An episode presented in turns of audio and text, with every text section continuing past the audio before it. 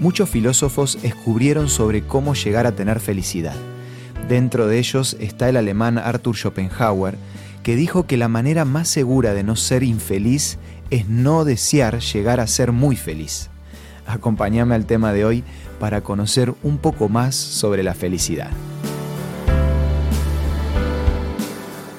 Esto es Una luz en el camino, un análisis de nuestra vida cotidiana con el licenciado Santiago Paván. Según el filósofo alemán, la felicidad se logra reduciendo las exigencias personales en cuanto al placer, las posesiones y los reconocimientos.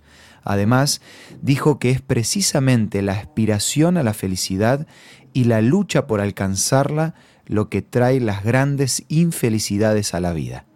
Por otro lado, Schopenhauer comentó que no era prudente condicionar la felicidad al cumplimiento de muchos requisitos porque sería difícil de alcanzar. Hoy en día es muy común ver a personas con altas exigencias para alcanzar una supuesta felicidad.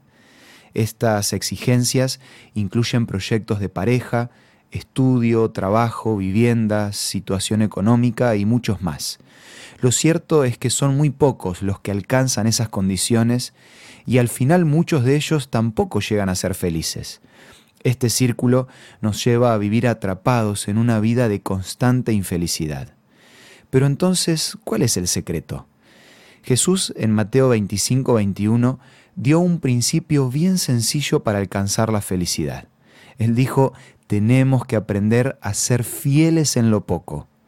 Una persona que sabe disfrutar de las pequeñas cosas en la vida va a encontrar también felicidad cuando vengan las grandes recompensas. En cambio, una persona que para ser feliz pone tantos requisitos, se va a pasar la vida con la ilusión de encontrar algo que nunca va a llegar. Lo que hace que podamos ser felices es la atención cuidadosa de lo que muchos consideran como pequeñas cosas, y lo digo entre comillas, los pequeños actos de bondad, las pequeñas acciones desinteresadas, el hablar palabras sencillas pero útiles, la superación de los pequeños errores o el reconocimiento a los demás siendo agradecidos. Es muy probable que las cosas que hoy decidimos despreciar y desatender puedan aportar una gran felicidad a otra persona con menos exigencias. Muchos de nosotros recibimos bendiciones todos los días, pero no siempre le damos el valor que se merecen.